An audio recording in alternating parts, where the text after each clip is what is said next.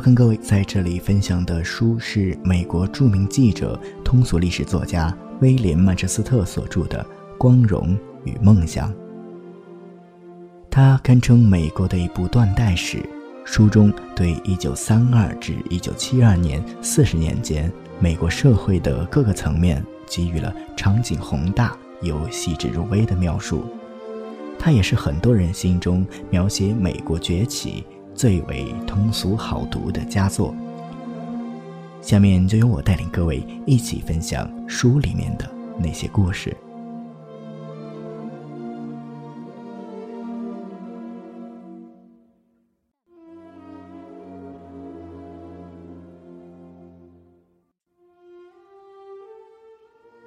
这时，执政党确实在垂死挣扎。农业部长大骂罗斯福。说他是典型的骗子宣传家。海军部长预言，如果罗斯福当选，将有一亿人的身家性命难保。胡佛叫嚷着说：“同胞们，我们今后一百年往哪里走？关键时在于恪守美国传统，还是搞什么新花样？”胡佛的胸膛挺不起来了，眼睛周围的皱纹。更深了，嘴角的线条也更粗了。他在最后一次的广播里预先警告选民们说：“不要相信那些乔装打扮、什么都说做得到的神仙。”威廉·艾伦·怀特指出，胡佛的声音乏透了，胡佛的讲话是空虚、绝望的哀鸣。拿胡佛这副模样和罗斯福一比。真是有天壤之别。罗斯福在广播里对听众说：“你们不一定都同意我的主张，但是你们都对我挺好，因为大家团结一致，我们就能拧成一股绳，把我们从大萧条的泥坑里调出来。”他豁达宽宏，自信必胜。从来竞选总统的人，没有谁能像他这样把握十足。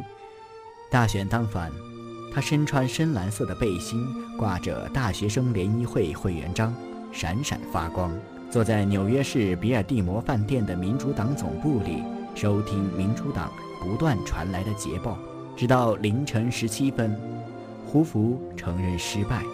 罗斯福在四十八州中赢得了四十二州的选票，只有康涅狄格、缅因、佛蒙特、新汉布什尔。特拉华和宾夕法尼亚这几个州除外，共得到四百七十二张选举人票，而胡佛这个被抛弃了的总统只得到五十九张。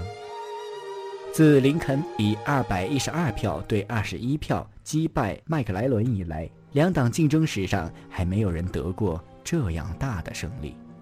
不过，也有人注意到。诺曼·托马斯得到的公民票数也从上次的二十六万七千余张增加到了七十二万多张。为了庆贺胜利，路易斯·豪打开一瓶珍藏二十年的雪莉酒，请他家喝。当晚有三个婴孩在布鲁克林区的埃尔医院里咕咕坠地，都借用了罗斯福的名字，叫做富兰克林·梅布兰、富兰克林。芬尔斯特和富兰克林·德拉诺拉金。罗斯福回到了他的室内住宅东六十五街四十九号，他的母亲拥抱他，兴高采烈地说：“这是我这辈子最快乐的时刻。”可是，罗斯福却好像有点失去了竞选时的信心。他上楼后，他二十五岁的儿子把他扶上床。低头吻他，祝他晚安。罗斯福抬头对儿子说：“吉米，你知道我这一辈子只担心一件事，那就是失火。可是今天晚上，我好像为了一件别的什么事儿担起心来了。”年轻的儿子问他：“爸爸，你在担心什么呢？”罗斯福答道：“我担心。”我干不了总统这个工作。第二天早上，他在床上倚枕而坐，看着全国各报的社论，觉得精神又振奋了起来。连芝加哥论坛报也说，罗斯福的个性和主张都是人民所喜欢的。他们觉得他有善意，有诚心。罗斯福是有这些品质的，但是，别人不能以为这是弱点，可以利用来达到自己的目的。如果罗斯福的眼光不够敏锐，看不出人家心里暗地在想些什么，他是搞不到总统这个职位的。那天早上，他正好需要这种眼光。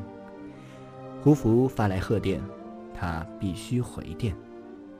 起先，他在来电背面批了几个字，说他准备在今后几个月里与你合作。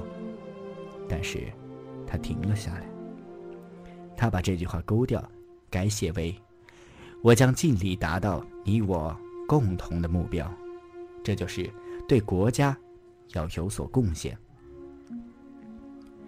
当时，新总统虽然选上了。可是要到下一年三月四日才能就职，胡佛有四个月的过渡时期。罗斯福预感胡佛是想把他缠住，使他摆不脱下台政府的那些不得人心的政策。他猜对了。十二月五日，任期将满、开会人数不足的第七十二届国会议员无精打采地回到国会山。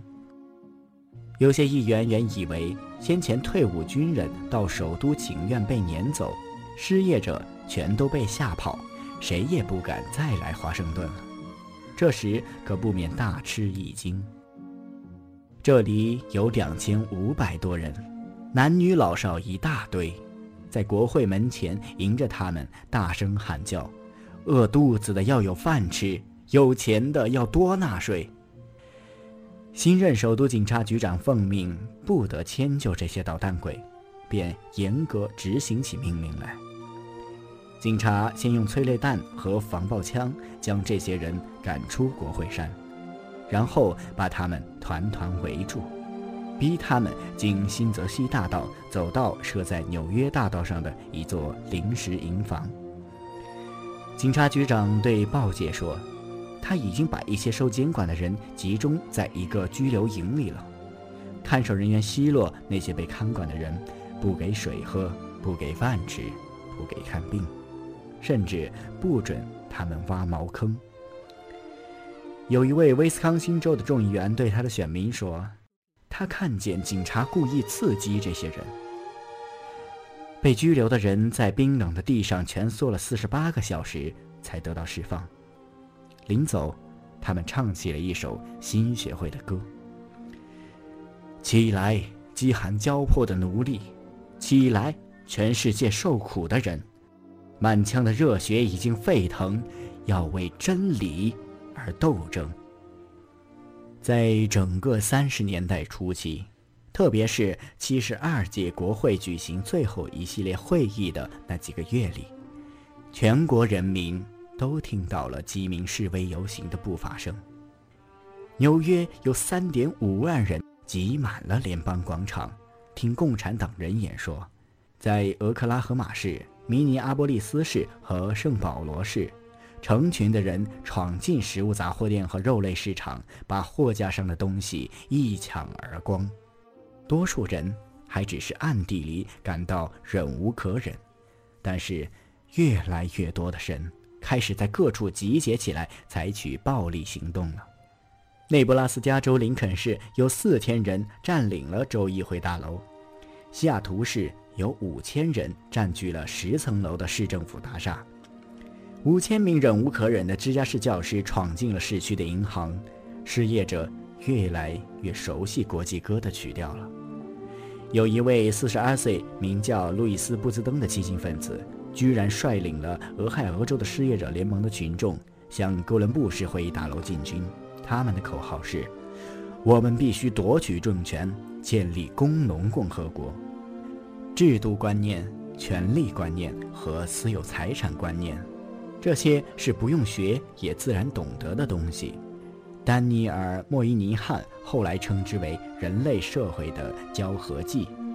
有人搞抗税运动，有人违法开采公司私有的煤层，这些都是不祥之兆。未经主人许可就在空地种菜，这样的事也越来越多。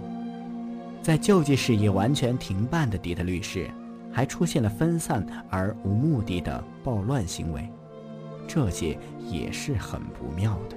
有些地区的居民一溜烟儿的全部迁走。佛罗里达州的基维斯特市已经陷入破产，卫生局没有经费，街道。垃圾成堆，各地的饥民纷纷议论，想要采取暴力行动了。马萨诸塞州有一个市长，一边望着两千人的失业队伍在市政厅里转来转去，一边写道：“只要来一颗火星，就可以使他们变成暴民。”北卡罗来纳州州长马克思·加德纳提出警告说：“眼前。”已经有发生暴烈的社会革命和政治革命的危险。芝加哥市市长安东·舍马克听说伊利诺伊州不肯拨款救济芝加哥的六十万失业者，便告诉州议会：“要是你们想停办救济站，那就先派军队来吧。”有钱人沉不住气了。各公司招工部门人员态度越来越粗暴无礼。银行出纳员们神经紧张。民选的市长、县长动不动就出动警察，警察也动不动就使用警棍。亨利·福特一向动嘴不动手的，现在也随身带枪了。弗吉尼亚州的奇蒙市有一个失业工人委员会的代表团，在感恩节过后几天拜访市长布莱特。市长吩咐警长说：“给我揪住他们的领子裤裆，把他们扔出去。”宾夕法尼亚州费耶特县矿务公司的私雇警卫慌慌张张开枪打死了四个矿工。纽约市禁止苹果贩子在人行道上摆摊子。新任市长约翰·奥布莱恩还对市民夸口说：“你们的新市长是条硬汉子。”赤党队伍休想侵入纽约市，便衣警察挥舞着警棍冲进联邦广场的集会。据《纽约时报》报道说，妇女尖声喊叫，男子头破血流。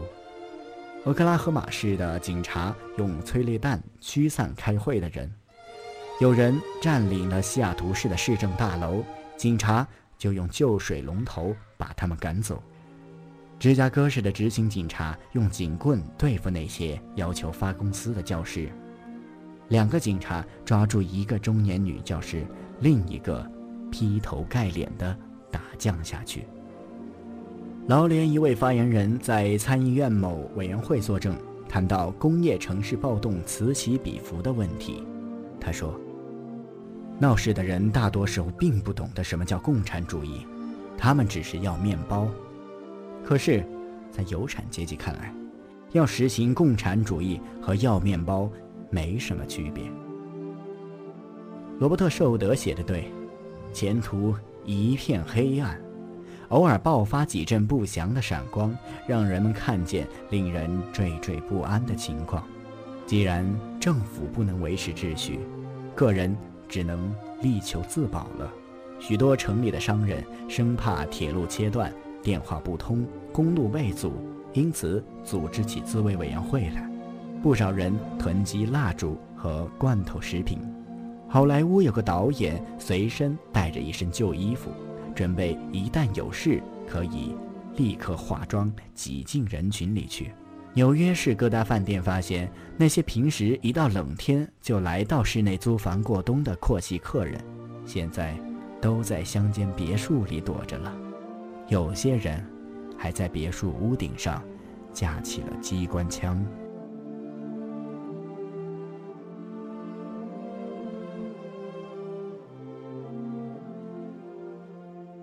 好了，今天的书就读到这里。我是主播一米，你也可以通过节目介绍中留下的新浪微博账号找到我。再次感谢你的收听，我们下期再见。